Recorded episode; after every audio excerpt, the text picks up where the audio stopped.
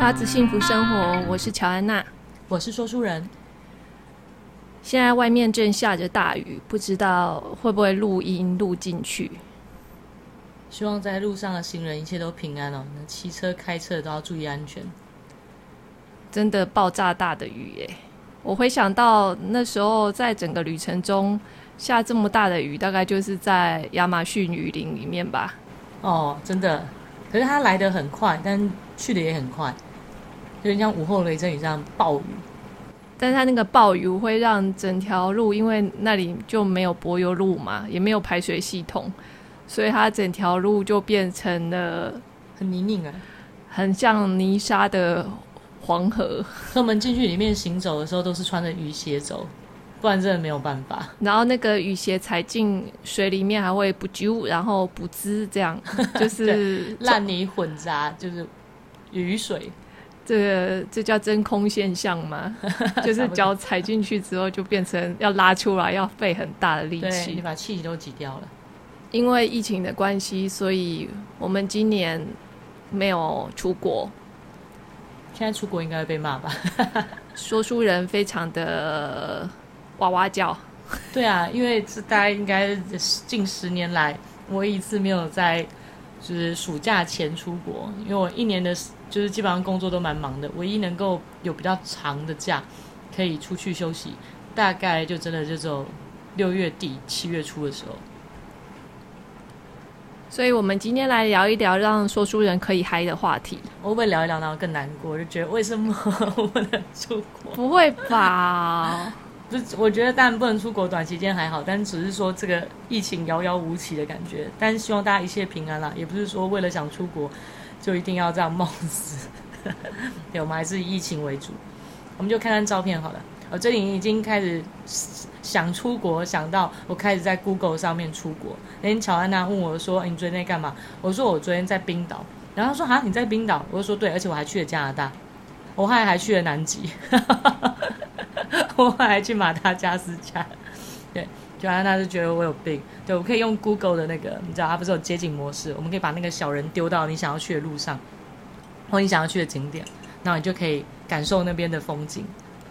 说书人本来之前呢，并没有想要去南极的这个冲动，但不知道从什么时候开始，他就在那边嚷嚷着说：“哎，有机会去一下南极吧。”就是因为 Google 的实景地图，我看到南极人多企鹅在奔跑。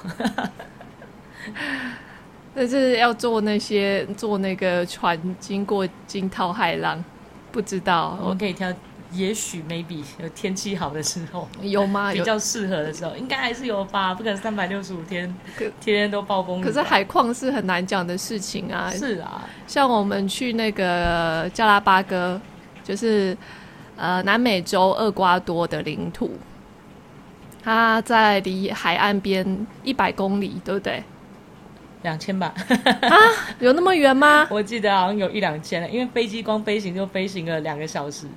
那你如果以飞机飞行的时速可以以八百到九百公里来算的话，哦，应该是有哦，有两千哦，很远很远，总之很远。然后不知道为什么它要属于厄瓜多。你要引起人家过度赞，因为我们遇到玻利维亚人说加拉巴哥是他们的哦，玻利维亚人觉得厄瓜多哎 呃加拉巴哥说错是哥伦比亚人，哥伦比亚人觉得加拉巴哥是他们的哦。总之呢，可能加拉巴哥群岛的人也不觉得自己属于哪个国家的人吧，他们就是他们整个很自治啊，然后进去他的那个。呃，它的不叫国界，而且他们的货币也是用美金诶，他们以美金为主，然后进去也有它的一套那个检疫系统，因为他们的生态是非常特别的，所以不希望我们大家带着病菌或者是就是一些农产品进去到他们的地方。对，我要提起加拉巴哥的原因，是因为我们那时候坐呃飞去那里，然后后后来从主岛到伊莎贝拉，它就是另外一个岛。然后去的时候，我记得坐船过去的时候，好像还海况还不错。可是回来的时候，它整个是逆风的，所以那个浪、哦、浪很大，浪非常的大。然后那个船呢，小艇很像是在汪洋中的一条船，不是只是船而已，那感觉像是汪洋中的一一只兔子吧，就是兔子吗？兔子在跳跳跳的，因为就是每一个浪都让我们整个船是飞起来、跳起来的，所以就是一路上我真的有一种就是从从那边一路跳了一个多小时嘛，而且因为那个做尾端的地方，那个浪还会打上来、溅上来。但是最后可能是因为我吃了镇静，就是效果很强的晕船药，所以我到后来是有点那种昏昏欲睡，很像快要睡着的状态。对，但我当下觉得蛮有趣的。可是后来我在陆地上，就是回到岸上之后，大概有两三天的时间都是晕的。哦，对，是真的，嗯。对，就是神经系统觉得自己还在海岸上，海好像有点晕船的感觉。嗯，晕船。嗯，然后那时候那个民民宿主人就很有趣的是，他就说：“哦，我有办法解决。”然后他就去买了一颗青苹果，然后叫说书人连皮一起吃下去。对，我想起来，有有有。他说那样子可以治晕船，他还特地去买青苹果。对，那他不跟我们收钱。他人蛮好的，他这个人很好，Daniel 人真的很好。对，我的我的意思是说，海况有有好的时候吗？就是我觉得海对我来说就是另外一个未知的大度。是小艇吧？你如果是那种 cruise 那种比较大的那种船，应该就会好很多。好，所以现在我要让说书人来说说这个旅程中他觉得开心的时刻，或者是地点。你说整趟旅行下来吗？就任何 any，你当然一定首选还是刚刚那个晕到死的 加拉巴哥，因为我自己蛮喜欢野生动物，而且就达尔文是我算偶像吗？虽然说达尔文是偶像，这点好像有点诡异，对，因为我觉得很佩服他的冒险精神。Anyway，就是所以在以前就是读到加拉巴哥群岛的时候，觉得哇，好想要去这个地方哦，但不知道为什么那时候就莫名觉得我有一天一定会踏上这一块领地，对，所以我们就。拼命的想办法，就一定要到加拉巴哥去。而且因为加拉巴哥那个时候，呃，中文的资讯还蛮少的，所以变得要花很多时间跟精力去找一些其他的文章，然后来来读相关的行程。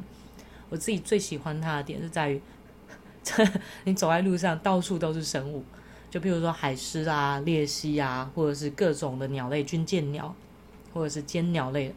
就是很多很多很多，你永远都不会觉得这边的景色是很枯燥的，因为你永远都可以发现一些惊奇的地方。就像就是走在路边，就是你真的不夸张，你是走在海滩上或者走在路上，你容易踩到海狮，还是会挡路，那么大也很难踩下去。对，对，大家都说很挡路，你知道吗？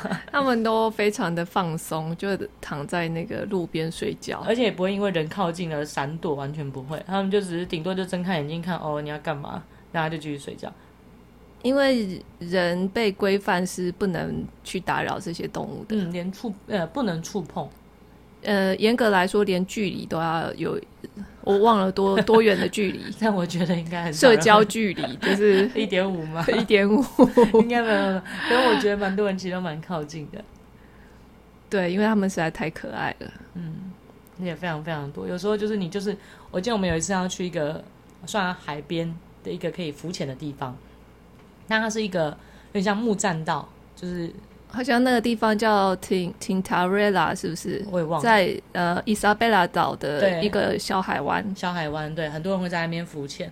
那我们要去那个小海湾的时候，因为那个木栈道大概就只能够让两个人并肩同行，结果沿途大概有五六只小海海狮们就躺在那边鹿岛。那你实验也很难，就是跟他保持安全距离。对，很难，你还是要，你还是要跨过他。过去，对。还有那边还有他妈妈，嗯，所以我们也很担心，就是我们太靠近了会被攻击，他会不会生气？但是其实没有，他应该很习惯。那边的海真的很干净，对，很干净。然后，嗯，龙虾很大只，那边的虾感觉吃了不会过敏。哦，是真的，因为我很容易过敏。过过敏体质，但是在那边我们吃了很多次的龙虾，嗯，但是在那边九天就吃了三四次龙虾，因为它的龙虾太好吃了。然后我们吃龙虾吃到最后，还会可以判断从龙虾的壳去判断说这只是年轻的龙虾，好吃的龙虾还是年轻龙虾？对，还是老肉的龙虾？老肉龙虾要卸它的肉都很难卸下来，所以判断的标准是那个。呃，如果它的壳上面有很多凸起，就是尖尖的那种，它的棘比较明显，那叫棘是不是？吧，比较适合的感觉应该棘吧。就是尖尖的东西比较多的话，那就是比较老的龙虾，它的肉就不会那么细嫩跟 Q juicy。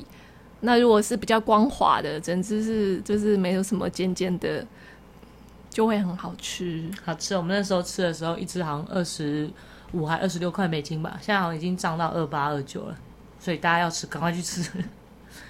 它就是在路边，真的就是路边，很像是台湾市场那种地方。对，很像台湾的呃夜市或者是路边摊，然后就在路边那种瓦斯炉，然后大锅子，然后直接把你选的龙虾就丢进了锅子里面。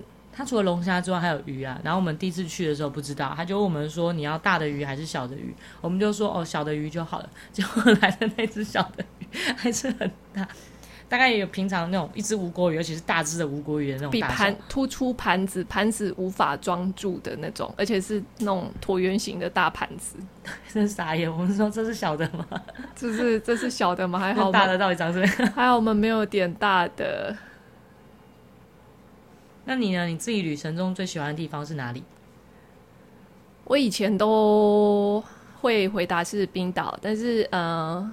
我觉得好像有去过第二次冰岛之后，有点破灭吗？不是，也不算破灭吧，就是没有那么没有印象中那个美感的。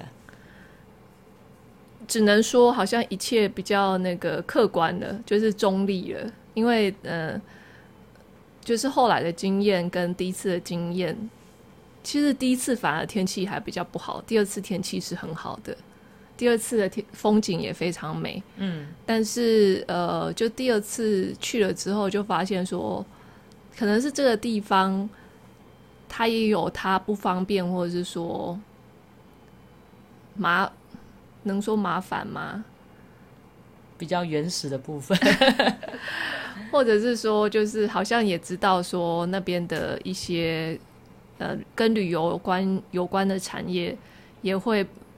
那个剥皮那个背包客，嗯嗯嗯，就是比如说租车啊，有一些还蛮不合理的状况。对，我们是没有遇到啦，但是就是就有耳闻这样。那蛮多人都会分享他们的旅游经验的，的确是有看到一些蛮不好的。但是我觉得冰岛真的是，嗯，它让我有感受到。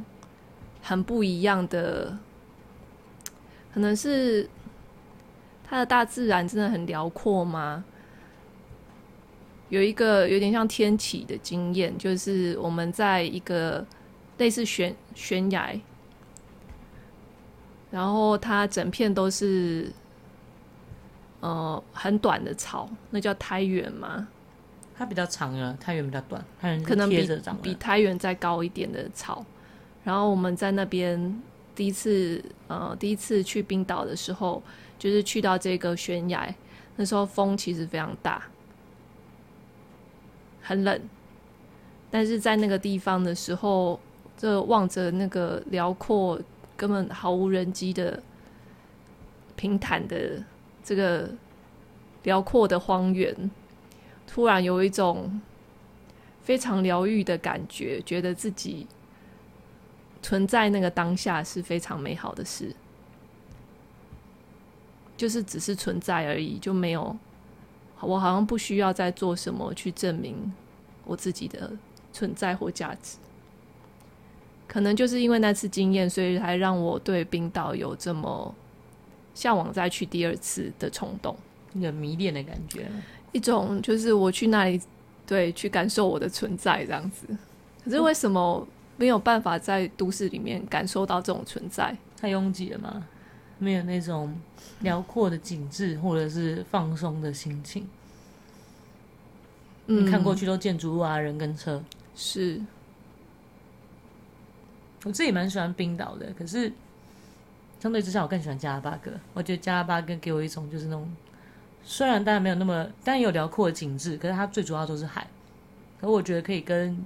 动物可以真的很接近，很接近，对，那是很难得体验。然后再加上有一种到这个地方来冒险，因为其实还蛮少华人去的啦，有，但是相对于西方人来讲，没有那么多。那资讯也没有那么多。那这几年大家都在封冰岛，冰岛一堆人去，嗯嗯，对。那可是冰岛你没有那么容易可以看到野生动物那么靠近，嗯，所以我比较喜欢。对，Amazon 也不错啊，亚马逊也不错。反正我就是喜欢动物啊，有动物的地方就好。所以下个目标是马达加斯加。那亚马逊的动物，我觉得躲起来还看不到，就是比较对。因为我觉得钓食人鱼的那个经验会让人家觉得很，哦、而且因为刚好又来了，我们在钓食人鱼的时候，因为我们是用鸡胸，就是鸡肉块，就是生鲜的鸡肉块，那向导帮我们准备的。就我们在钓钓钓食人鱼的时候，结果鳄鱼过来了，还 还蛮惊悚的。重点是一堆 白白痴观光客，还在那边拿相机。我们同船的有一个澳洲的小男生，好像才十几，十那个时候十八岁，他十八岁，嗯，小屁孩，他就是 这是屁孩，这就是都鳄鱼都在那了，他还站在，就是他就站在船上，然后跳来跳去，想要把鳄鱼吓跑。他以为他可以把船身左右晃，但我们那个是独木舟，跟你讲独木舟就是两边。侧边的地方，然后他站在那种脚横跨着，然后踩在侧边的地方，然后左右大大力的摆动，我们全部差点被他震下去。我们很害怕，要是船翻了，就是对，后来就向导就骂他说：“What are you doing？你要害死我们吗？”真的很恐怖，就是差点要被食人鱼吃掉了。不受控的青少年，真的，他真的是各种白目。他他走在一丛林里头，然后拿那个很大的那种像是。香呃香蕉那种叶子很大片的，非常巨大的。然后他把它摘下来之后，然后就把它转身，把把它扛着，然后就打到我的头，而且他自己浑然不觉，各种。他就是很爱很爱，就是就是就真的，但蛮有活力的年轻人，虽然感觉有点白目，就是感觉整团里面应该没有人喜欢他吧？还对啊，还蛮特别的。